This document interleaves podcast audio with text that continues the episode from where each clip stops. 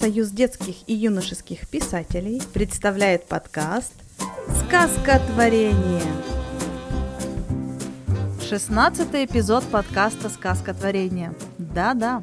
И сегодня у нас в гостях писатель, журналист, художник и руководитель литературной студии Ика Маика. Ика, добрый день. Добрый день. Я вижу, что у вас отличное настроение, поэтому сразу не буду задавать этот вопрос. Всегда все отвечают, что все хорошо.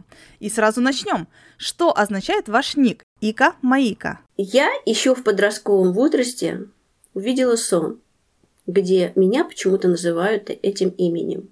Потом он благополучно забылся, а когда встал вопрос о псевдониме, я почему-то вспомнила его. И с тех пор я себя решила называть Икой-Маикой. Получается, сон был вещий. Может быть, да. То есть это как э, ответ на мой будущий вопрос. Да? Сразу все ответы э, в самом начале жизни, да. Это интересно. Даже думать не нужно было. Прекрасно. Мне нравится. Вы руководитель литературной студии «Пишу по-своему». Почему вы считаете, что каждый писатель, тем более детский, может и должен вести свою литературную студию? Это э, раньше она так называлась «Пишу по-своему». Я это название а, взяла у литературной студии Виктора Гавриловича Кротова, на мой взгляд, самого выдающегося детского писателя и педагога современности. Он тоже руководитель литературной студии, по жизни, всю жизнь вел. Я взяла сначала у него, потому что, на мой взгляд, она выражала максимально вот суть этой студии. А сейчас эта студия называется «Крылья». Почему? Потому что детям важно выразить себя, то, как они чувствуют, как они понимают то, что сейчас происходит – и если э, они продолжают ходить в школу, слушать родителей, это вовсе не означает, что они не переживают это все по-своему. Я не смотрю телевизор, поэтому год назад, когда в студии мы начали писать сказку, я с удивлением прочитала, ребята сдали вот листочки бумаги, сказки о бактериях. И если эта информация уже есть в головах, на мой взгляд, она должна выйти – как пища выходит, которую мы употребляем. Информация – это тоже пища, информационная для нашего э, мыслительного процесса. Мне понравился тезис, которым Светлана Кривошлыкова начала одно из своих первых выступлений, рассказывая, как и почему решили организовать союз. Она сказала, что-то надо делать, как-то надо спасать детей. Так вот, на мой взгляд, с одной стороны, это здорово, когда наших авторов станет больше – и в их волшебных историях отразится то, чего нет у западных. Э, наша самобытность. Но все равно э, тот момент, когда ребенок будет слушать эти истории, у него будет закрыт рот. То есть его мыслительный преобразователь, он как бы обездвижен, он не побужден к рассуждению, не пробужден. Он не слышит э, вопроса от взрослого, а как ты себе это представляешь? И даже если взрослый его задаст, скорее это будет ретрансляция каких-то рассуждений, которые он услышал а, э, до этого от взрослых. Потому что ребенок, он э, честен с миром, когда он играет, когда фантазирует. И именно язык образов становится его отдушиной. Студия – это как раз то место, где образы образуются, взрываются фонтанами. Они всюду, и детям они понятны, и они чувствуют себя в безопасности, когда рядом образы, когда можно фантазировать и как бы не нести за это ответственность, вот эту взрослую ответственность, да, ну я, я придумал, я что хотел, то и придумал, но именно вот через эти фантазии ты понимаешь, как много вещей их беспокоит, как они прекрасно все видят и замечают. Если подытожить, каждый писатель знает, какое терапевтическое действие может оказать записанный рассказик, сказочка – и как это, опять-таки, именно важно детям прежде всего. Да? Ясное дело, мы самовыразились, мы реализовались, взрослые, мы опубликовались, все супер. Но сейчас под э, таким арт-обстрелом информационным именно дети, потому что мы еще как-то уже адаптировались к этой жизни. Им надо помочь. Детям важно помочь вот это переживать, и у меня, мне нравится очень слово «пре образовать, то есть создать образы о том, что их волнует. А их волнует многое. Если взрослые думают, на какие средства жить в следующем месяце, то дети думают, А, это вот из эссе, последняя девочка 11 лет написала, а вдруг все, что сейчас происходит, обман. Мне надоел этот хаос, шум, слухи, вранье. Возможно, уже следующие поколения подростков будут смеяться над словами «пандемия», а может, нас будут хвалить, и мы будем в книгах историй, но лучше бы все было хорошо. То есть не надо нам в истории, не надо нам славы, пусть будет все хорошо. То есть э, вот этот вот, э, на самом деле, крик души, э, мне кажется, когда им есть вот это, дать им возможность выговориться, да, а когда, ну, конечно, здорово, если особенно потом какие-то произведения можно отредактировать, публиковать, так это еще и в качестве бонуса и ребенку хорошо, и педагогу. И вот одна из еще задач литературной студии – это помочь личности остаться собой. А, потому что ребенок это тот, кто примеряет на себя мир, учится с ним взаимодействовать. Это цитата из книги Виктора э, Кротова «Литературная студия. Открытие возможностей». И сейчас так много голосов о том, как надо и как не надо, они теряются. А внутри них просто бушует это все, им надо помогать. Вот поэтому я и говорю о том, что каждый писатель, зная все вот эти вот э, инструменты, имея в себе, а самое главное, понимание, почему это так важно, может и должен вести свою литературную студию. Они все понимают. Да, мы чувствуем, что мы вот что-то хотим им помочь, а как? И вот, на мой взгляд, это вот, вот превращать все это в образы. Они просто, они просто потом летают они просто, они, они так и говорят, Эля, мы приходим а, в школу раз в неделю ради твоей студии. Mm, это так трогательно. Да, потому что вот они чувствуют здесь, они вот их слышат, их слушают, понимаешь, вы слушаете. Потому что в школе система, и нужно транслировать то, что сказали, да. а у вас можно делать и говорить все, что чувствуешь, и это очень важно. Да, важно. Вот, кстати, у Виктора Кротова, да, он в своих книгах которых ну, не меньше пяти, о том, как писать э, с детьми, учит, как добираться до самого важного смыслового слоя, как писать неповторимо, уникально. И что важно, ребят прислушиваться, важно их учить прислушиваться к себе уже сейчас, а не в 20 и в 30 лет, когда система уже наклеит на них, э, по-своему из них там вылепит непонятно что а потом это вот сложно будет выбираться из этого многоголосия рекомендаций, да, вот это можно, вот это нельзя, сюда садись, это не говори. И э, э, это настолько тонко, это настолько, я просто его обожаю. Виктор Кротов, огромная вам моя благодарность вот от всего сердца, от всех детей.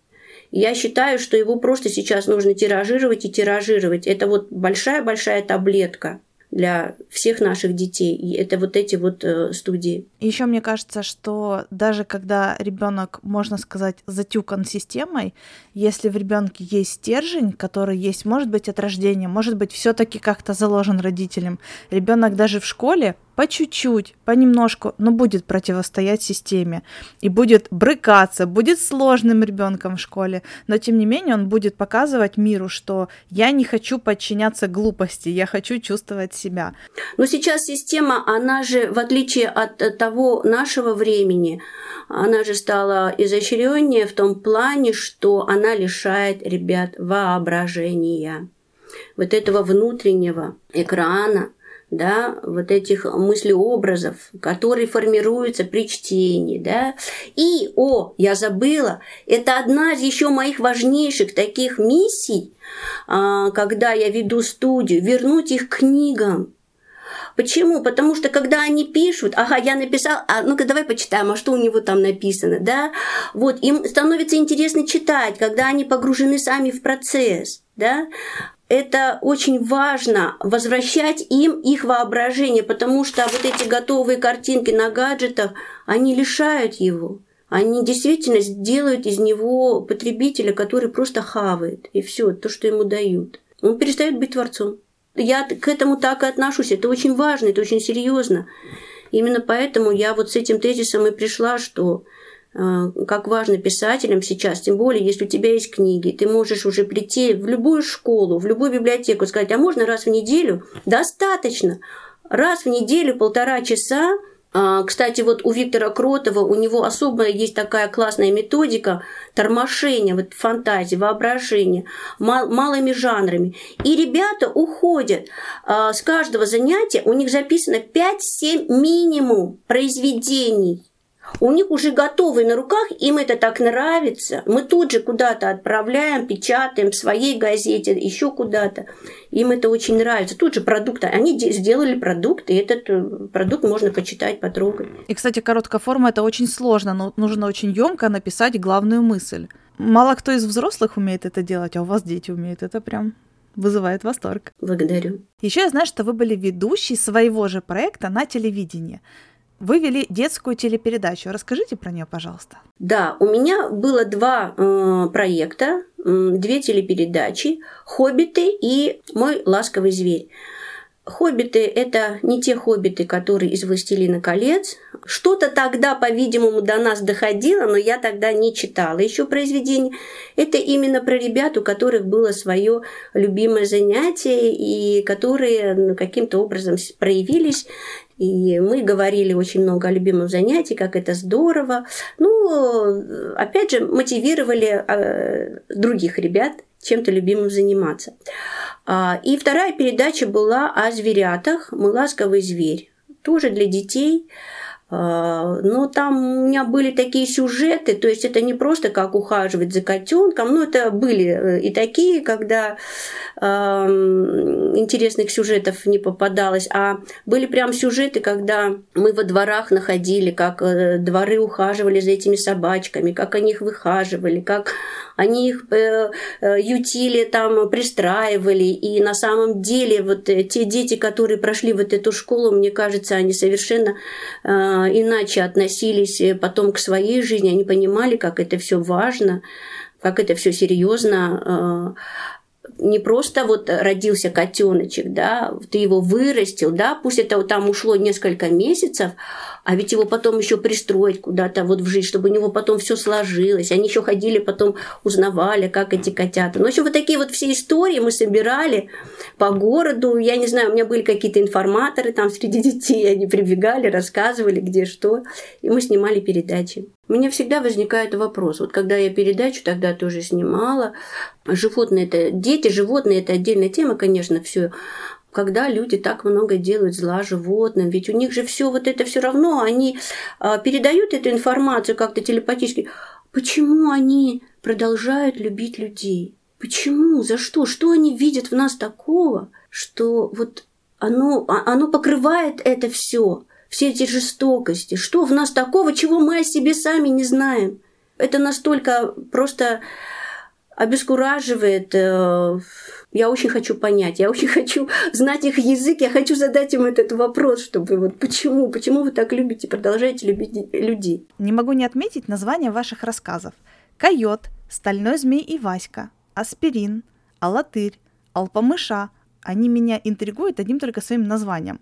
Про что они? Почему такие названия? Что это означает? Мне очень интересно. Расскажите, пожалуйста. Вообще, конечно, а, я а, обожаю логику, я обожала э, физику, э, естественные науки. Э, мне нравилось находить оригинальные решения по физике, по математике, но как-то так случилось, что я больше все равно интуит и доверяю вот каким-то таким интуитивным озарениям. И все вот эти произведения, они были именно написаны от каких-то маленьких искорок образов как интуитивно возникших, и э, стоило только им довериться, как я просто наблюдала, как этот образ растет. Это было настолько захватывающе и интересно.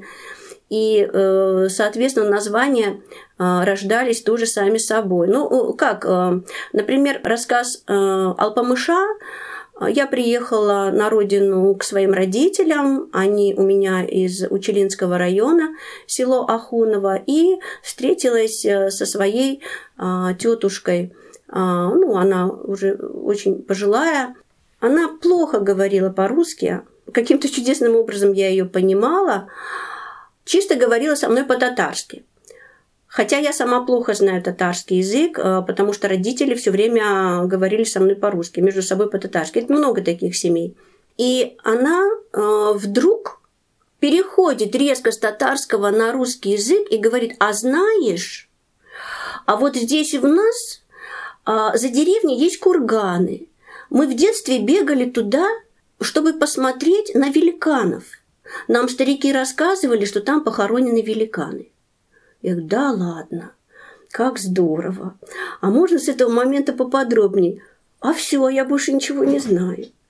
Но меня это настолько заинтересовало, я вдруг возник образ, да, вот эти вот какие-то полуголые ребятишки э, в грязи, и они бегают вот за этой тайной посмотреть на великанов.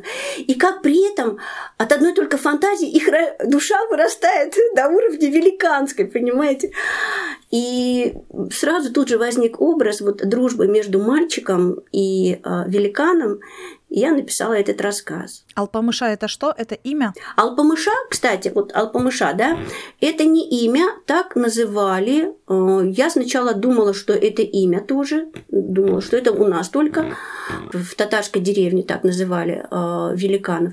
Оказывается, на Кавказе там то ли Алпамыш у них то есть так называют э, вот э, у народностей а, те вот эти вот легенды о великанах, они их так называли. Алпамыш, Алпамыша, там еще как-то ударение у них там убираются какие-то гласные, но примерно суть остается та же. Здорово. А алатырь? Алатырь, ну это камень алатырь. Да? Из меня совсем плохой геолог, поэтому расскажите, да, пожалуйста. Да.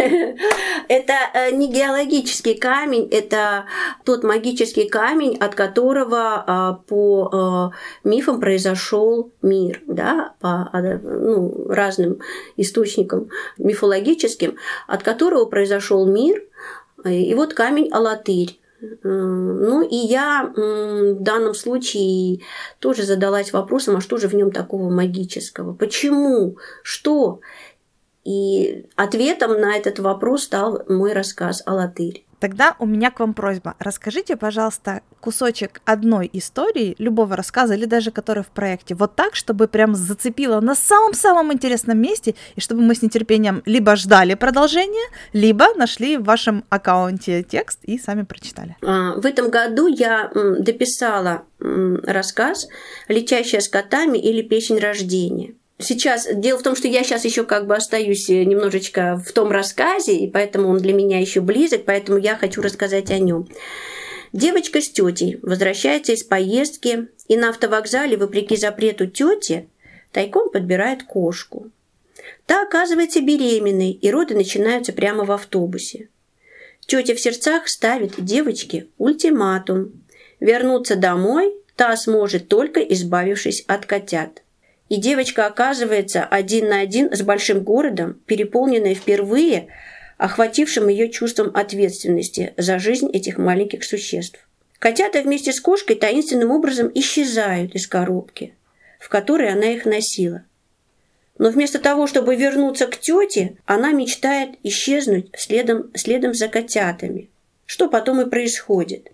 Александра, так, так звали девочку, оказывается в стране кошек, где ее похищают жуткие создания с кожистыми крыльями. Они высасывают из нее всю память о близких и о себе. О том, как ей удалось спастись и вспомнить не только о том, что он, кто она и почему сейчас живет у тети, ну, читайте в рассказе «Летящая с котами», или песнь рождения. То есть эта кошка была как замануха девочки в мир туда? То есть это как подставная кошка была с котятами? Да, да, да, подставная утка, да. Подставная кошка. Интересно. Я прям так распереживалась, и оказывается, она все, все, не, все не зря, все не зря. Я поняла. Действительно заинтриговали. А еще какие у вас творческие планы? Я так понимаю, что вот вы еще живете в рассказе, но наверняка зреют какие-то новые, или, может быть, какие-то проекты с детьми у вас впереди. Написана сказочная повесть. Сейчас вот я ее отложила и э, жду, а, когда отойду, чтобы начать редактировать. Написано еще несколько рассказов, тоже жду, чтобы начать редактировать. То есть планы есть. Ну, э, конечно же, в первую очередь это э, ребята, и э, студия, потому что у них тоже очень много произведений, и хочется их мотивировать, что они не просто в воздухе растворятся, хочу сходить вот в театр, есть у нас такой камерный театр, театр на ковре, хочу предложить им наши сказки, а, вот, а, потом выступления у нас тут есть арт-площадка, тоже поэтические какие-то вечера, у меня не только маленькие ребята, там начальный класс и среднее звено, и взрослые занимаются, а, вот, чтобы мы все как бы выступили, то есть, чтобы они поняли, что вот это вот рожденное духовное дитя, Э, которым является, собственно, произведение, что его тоже надо вывести в люди, да, показать, вот, чтобы ребята получили такое удовлетворение, что людям понравились. Сейчас, к сожалению, очень мало печатных изданий, где можно было бы напечатать ребят. А, в основном все перешли на электронные а, варианты, форматы. А вот все-таки продукт подержать в своих руках – это очень важно да, вот. Ну, каждый писатель, издавший книгу, он, наверное, это понимает. Когда-то я говорила о том, что часто произносила вслух, что я боюсь показывать свои тексты, потому что мне еще их надо доработать, еще редактировать, еще что-то делать. И мне вот честное слово, как будто вот просто в голове прозвучала мысль, к счастью, моим голосом, не чужим, это радует, прозвучала такая мысль, что ты дверь ты дверь между вымышленным миром, миром твоих персонажей, и между миром реальных людей. Дверь не может бояться, выпусти. Она прозвучала у меня в голове, я такая, какая интересная аналогия. Думаете, я перестала да, бояться да, после да. этого? Нет, но эта фраза в голове у меня засела и периодически всплывает и, наверное, подталкивает меня к каким-то более активным действиям. Вы автор проекта «Детское движение Искатели», созданного на основе романов «Властелин колец» и «Гарри Поттер» в рамках общеобразовательной школы. Вы что искали с детьми? Я искала способ и э, возможность организовать ребят вокруг захватывающей идеи. То есть э, там получилась такая ситуация, я пришла в школу э, вожатой, и директор вызвал меня к себе, говорит, ну вот сейчас комсомола нет, пионерии нет, а слабо придумать что-то наподобие. Желательно на всю страну, да? Легко! Да, да, а у меня мои тоже подрастали как раз, и они очень увлекались. И у нас весь дом был обклеен плакатами, фишками, наклейками. А вот, и э, я всячески этому потворствовала, потому что я считаю, что детскими болезнями надо отболеть в детстве. А, и результатом э, вот как раз стала вот эта игра, Игра организации, то есть в течение учебного года а, классы, а, ребята отдельно набирали баллы, и учащиеся а, дожидались и допускались к финальной ролевой игре в лесу. То есть мы играли в ролевушку, и я приглашала профессиональных игроков, которые нас водили. Ну, в общем, короче, мы, я, наверное, сама люблю во все это играть. И, помогала вместе вместе с собой я брала ребят, так вот можно сказать, да, и мы вместе э, там наслаждались каникулами. Я вас понимаю. Как я понимаю детей, которые ждали этого, выиграли и потом играли с профессионалами в лесу, это потрясающе. Да. И вот э, мне кажется, что а, взрослые, которые играют, да, конечно, они странные, так это здорово, что странные, что да, а, они обычные, потому что в детстве им этого не хватило. Вот сейчас это называются, называются интерактивные там спектакли, да, а у нас этого не было. Мы сидели вот именно, молчали, слушали и смотрели, как примерные ребятишки. Оно у нас взрывалось, мы тоже хотели на это как-то отреагировать, ответить ответить, а как я это чувствую, а как образ, вот у меня вот что-то рождается. И э, сейчас, когда ребята, у них вот у современных есть такая возможность э, в современных театрах, а, а у взрослые это как раз-таки то, чего им не хватило, они в лесу доигрывают. Еще я знаю, что вы педагог детского эколого-биологического центра. Для меня это звучит как? То есть, когда я вижу это словосочетание. А, вы обучаете правильной сортировке отходов, зачищаете парки от пластика, и это невероятно важная работа, я тоже этим занимаюсь. Чтобы вы понимали, я уже 8 лет сортирую, занимаюсь вот этой сдачей в переработку, все вот это, и сына учу, все это прекрасно. Но вот для меня это звучит так. Но наверняка слово биологический центр, что-то вот какой-то глубинный смысл есть другой. А ну-ка расскажите мне, пожалуйста. На самом деле тут вот все очень приземленно. Дело в том, что а, когда я искала, какой из детских центров нас приютит, а, везде на, а, мне отвечали так. А вы на какой основе хотите вести э, студию? Я говорю, ну, конечно, бесплатно. Э, это принципиально, потому что если будет платно, пусть даже это минимальная плата, но э, все равно будут приходить те, кто может, могут себе это позволить. А вот те, которые на самом деле э, хотят и любят э, писать, и воображать, э, они, к сожалению, не придут. Поэтому для меня это было принципиально. И на что мне отвечали, ну нет, давайте так, вот либо вот вы журналистику какую-то, то, что сейчас в тренде, что сейчас продается. И вот единственный эколого-биологический центр, я очень благодарна руководителю этому центру, э, этого центра Натальи Лёшкиной. А, она нас приютила там, да, вот. И мы сейчас вот э, при центре эколого-биологическим. Ну, а если уж э, тогда как-то это связать, то занимаюсь экологией души, да, потому что веду литературную студию. В студии у нас тоже занимаются активно а, вот, экологическими вопросами. А, это, это мы присутствуем, это мы видим, это наблюдаем и всячески поддерживаем. И традиционный вопрос, который я задаю всем. Что для вас Союз Дед Лид? О, это вообще, это для меня очень интересный такой образ сразу рождается, да. Это такое царство индивидуальностей. Вот я, я, я, конечно, не знаю, я не проверяла, насколько каждый индивидуален, но вот э, в, в идеале для меня это такое царство индивидуальности, причем э, я э, переехала с чемоданчиками в это царство. Оказалось, конечно, немножечко не так, может быть, как я представляла, что у каждого дворец. Каждый живет в своем частном домике, в таком там, ну, двух максимум этажном. А у каждого красивый там огородик в зависимости от фантазии. И поселилась на одной из улиц писателей, где живут одни писатели. И каждое утро я могу поздороваться через забор с каким-нибудь писателем. Спросить, как приготовить на завтрак то или другое произведение, поделиться своим, да, дать попробовать свое.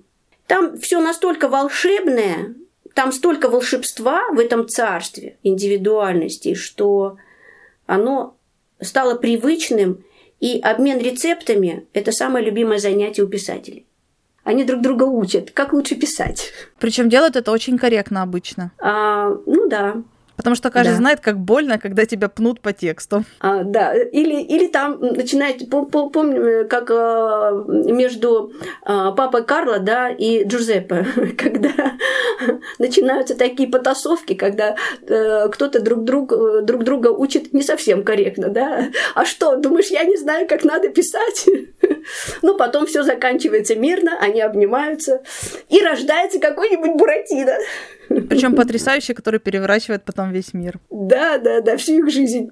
И жизнь всего царства индивидуальности. Как человек, который уже достаточно много провел интервью с э, гостями для подкаста, я вам скажу, что совершенно точно каждая индивидуальность, и даже если иногда кажется, что ты спрашиваешь у человека, на какую тему вы бы хотели пообщаться? И люди, я не знаю, я не настолько интересный, ну вот можно на эту, ну вот как-то, и вот как-то начинают, ну, стесняться, а потом, да, и потом начинаешь разматывать человека, а там столько всего интересного, или какие-то невероятный опыт работы, или человек переезжает с места на место и напитывает культуру двух мест и сочетает это в себе, и это очень интересно.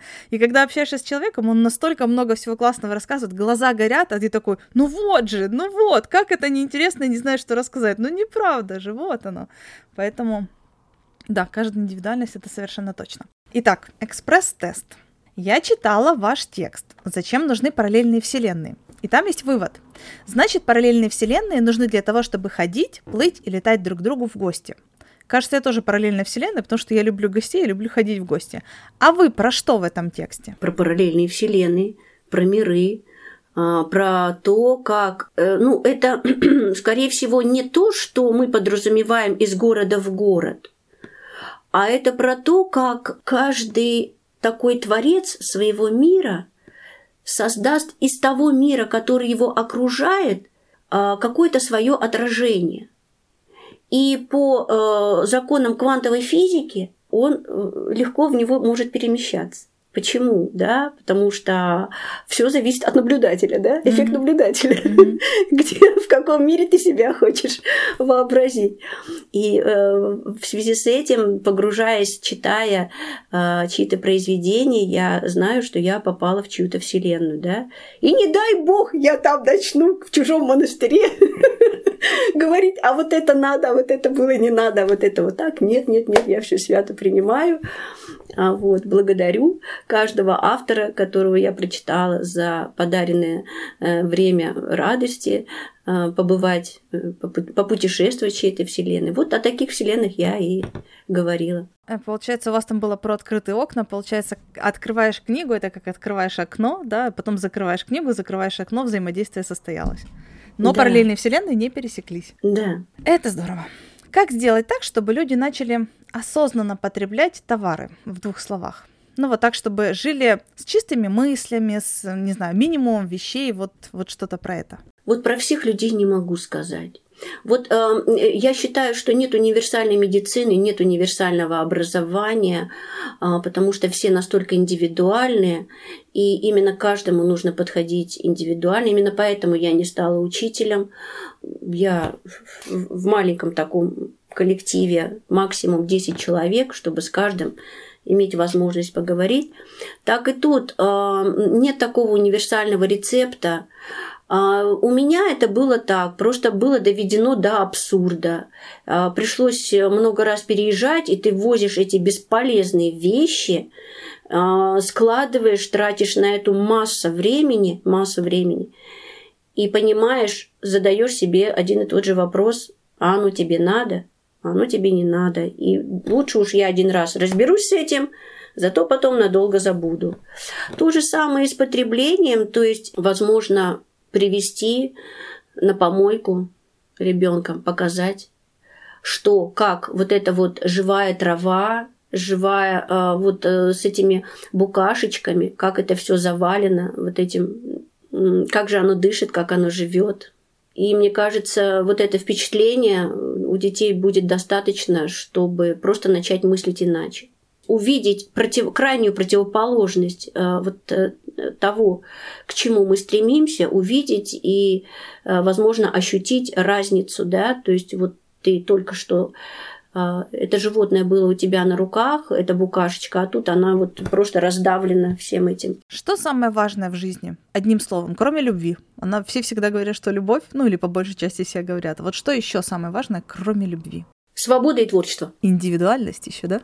Ну, оно вот само по себе, оно уже все включает. Если вот э, ты э, свободен, ты уже как становишься индивидуальностью. Ты э, сохраняешь в себе вот эту свою уникальность, э, докапываешься до этого своего слоя, до этого голоса, и ты понимаешь, да, вот так пишу только я, так вот только я говорю, да, ведь э, это же здорово перестать писать как все, да, перестать найти вот этот свой уникальный голос. А он и есть там, где свобода, там, где интуиция, там, где творчество. И последний вопрос. Что такое творчество в глобальном смысле? Вот с точки зрения Вселенной. Это инструмент, это способ познания, э, вспоминания себя, Вселенной. Это способ... О, кстати, да, у меня есть такое, а, я какими-то такими маленькими открытиями занимаюсь внутри, да, и мне кажется, что это способ обрести вечность. Каким образом? То есть ты, ну так, преобразуешь тот мир, который вокруг тебя. Ты называешь все, как ты это чувствуешь, описываешь его по-своему, и, возможно, кстати, я это где-то читала, что когда человек уходит из этого мира, меняет мерность, скажем так, то он э, попадает именно в придуманные им миры. И оказавшись уже в придуманном тобой мире там, ты там уже описываешь все заново. И таким образом производишь переходы из одного своего собственного созданного тобой мира в другой. Так ты себе обеспечиваешь вечное существование. Опять же, как э, свободная личность и как творец. Везет людям с хорошей фантазией, они себе могут придумать классный мир. Да, да. Нам с вами повезло. А вот однозначно, однозначно. А еще когда вокруг дети, и ты понимаешь, что какие в них заложены миры, как они все это умеют сказать, и ты приходишь вроде такой сонный с утра, опять там что-то. И когда они начинают, сразу просыпаешься, глаза вот такие, столько восторга, столько энергии. Э, они, они просто действительно а, вот эти э, параллельные миры детей, а, если все-таки э, кто-то, послушав нас, решится организовать свою литературную студию, я с удовольствием помогу. Ну, на самом деле это просто колоссально классный, не колоссальный, классный опыт. И как для писателя, и как для творца. Самое главное – это вот эта встреча с параллельными вселенными детей это просто это чудо. А еще мне нравится, как они слова творят, как они придумывают О, слова, это потрясающе. Это, это вообще, это вот диктофон ставь и записывай, да. Давно не было мое утро настолько добрым, как сегодня, и это благодаря вам. Я не знаю, услышат ли зрители, но я тут немножко и поплакала, и посмеялась, поэтому Спасибо вам большое за вот и мое утро, и день или вечер, или ночь, неважно чего, гостей, которые будут слушать наш подкаст. Спасибо вам большое. Благодарю вас, Анна, благодарю Союз э, и всех, кто нас будет слушать. До свидания. До свидания.